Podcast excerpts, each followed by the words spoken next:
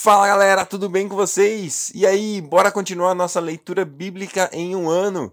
Galera, notícia top hoje aqui, hein? Estamos concluindo Crônicas.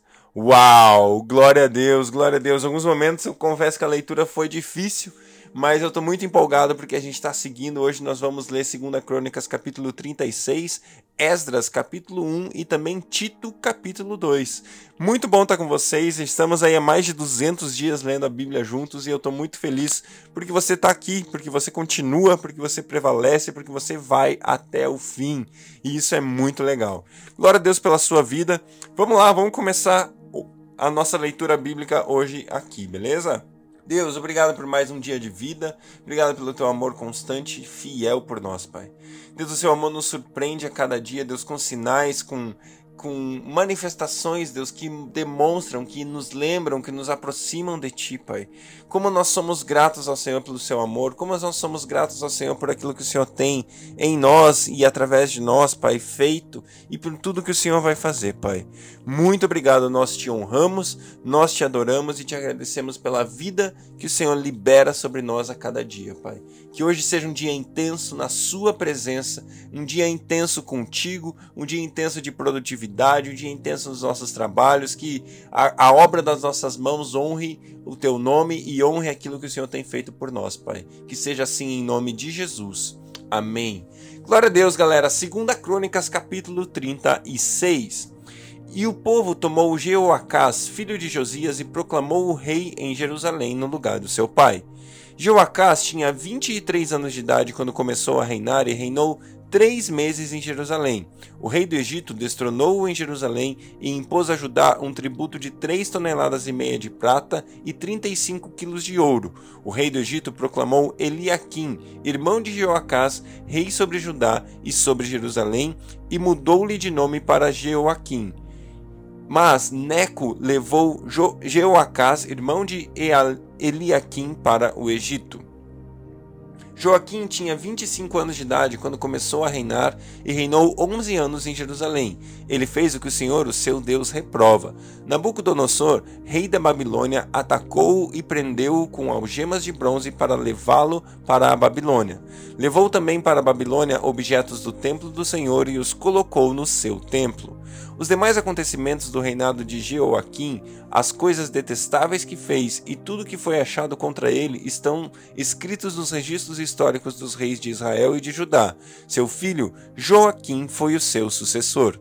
Joaquim tinha 18 anos de idade quando começou a reinar e reinou três meses e dez dias em Jerusalém ele fez o que o Senhor reprova.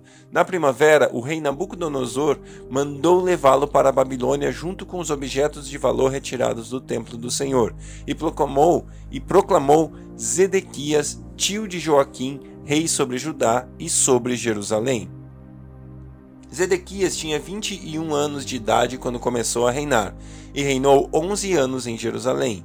Ele fez o que o Senhor, o seu Deus, reprova, e não se humilhou diante do profeta Jeremias, que lhe falava como porta-voz do Senhor. Também se revoltou contra o rei Nabucodonosor, que o havia obrigado a fazer um juramento em nome de Deus, tornando-se muito obstinado e não quis se voltar para o Senhor, o Deus de Israel. Além disso, todos os líderes dos sacerdotes e o povo se tornaram cada vez mais infiéis, seguindo todas as práticas detestáveis das outras nações e contaminando o templo do Senhor, consagrado por ele em Jerusalém. O Senhor, o Deus dos seus antepassados, advertiu-os várias vezes por meio de mensageiros, pois ele tinha compaixão do seu povo e do lugar da sua habitação. Mas eles zombaram dos mensageiros de Deus, desprezaram as palavras dele e expuseram ao ridículo os seus profetas, até que a ira do Senhor se levantou contra o seu povo e já não houve remédio. O Senhor enviou contra eles o rei dos babilônios, que no santuário matou os seus jovens à espada. Não poupou nem rapazes, nem moças, nem adultos, nem velhos. Deus entregou todos eles nas mãos de Nabucodonosor.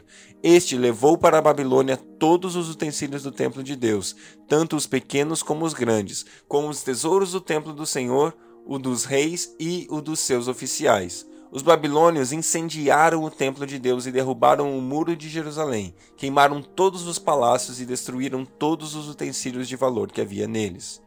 Nabucodonosor levou para o exílio na Babilônia os remanescentes que escaparam da espada, para serem seus escravos e de seus descendentes até a época do domínio persa. A terra desfrutou seus descansos sabáticos. Descansou durante todo o tempo de sua desolação até que os setenta anos se completaram, em cumprimento da palavra do Senhor anunciada por Jeremias.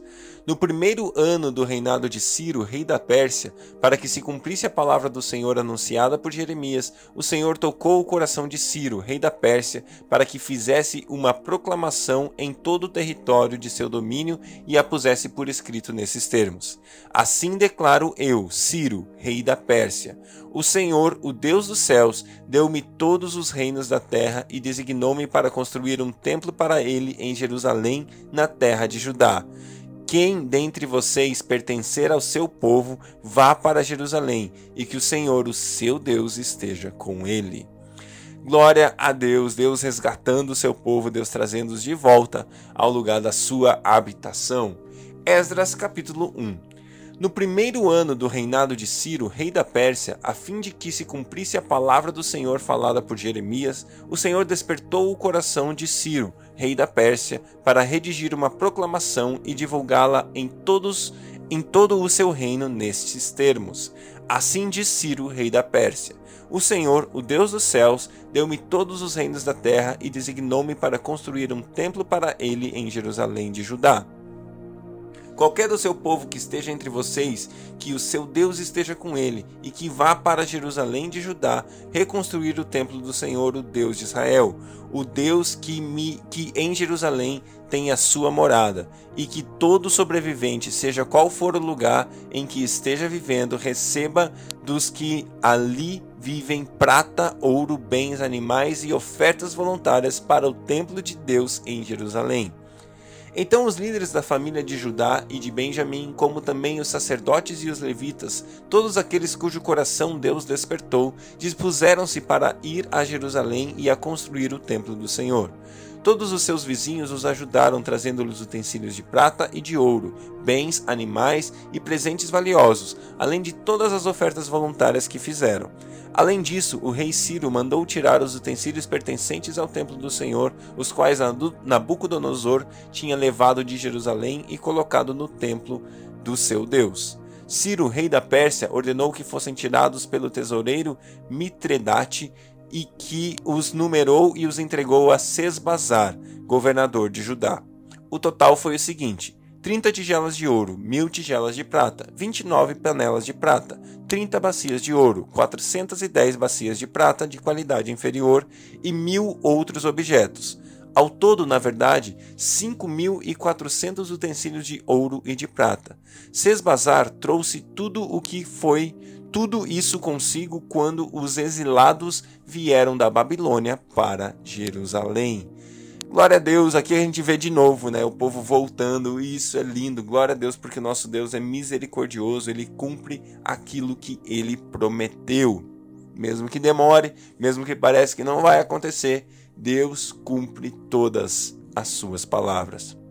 Então, se você tem uma palavra, se você tem uma promessa, Rapaz, mesmo que seja necessário Deus mover o coração de um rei ímpio, do rei da, que não é da sua nação, ele vai mover e vai fazer tudo o que precisa acontecer para que aquilo que ele prometeu para você, aquilo que ele prometeu, aquilo que ele disse, se cumpra.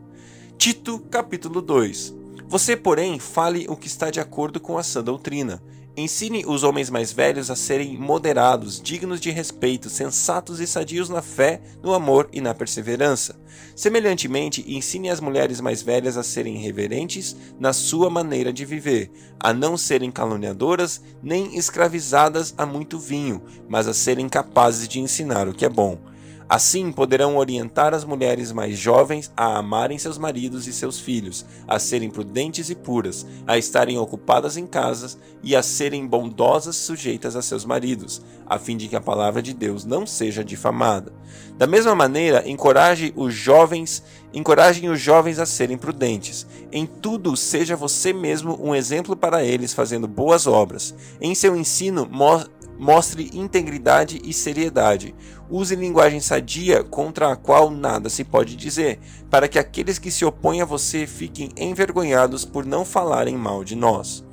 Ensine os escravos a se submeterem em tudo aos seus senhores, a procurarem agradá-los, a não serem respondões e a não roubá-los, mas a mostrarem que são inteiramente dignos de confiança, para que assim tornem atraente em tudo o ensino de Deus, nosso Salvador porque a graça de Deus se manifestou salvadora a todos os homens. Ela nos ensina a renunciar à impiedade e às paixões mundanas e a viver de maneira sensata, justa e piedosa nesta era presente, enquanto aguardamos a bendita esperança, a gloriosa manifestação de nosso grande Deus e Salvador Jesus Cristo. Ele se entregou por nós a fim de nos remir de toda a maldade e purificar para si mesmo um povo particularmente seu, dedicado à prática de boas obras. É isso que você deve ensinar, exortando-os e repreendendo-os com toda a autoridade. Ninguém o despreze. Glória a Deus, glória a Deus pela sua palavra, que Deus abençoe o seu dia e até amanhã.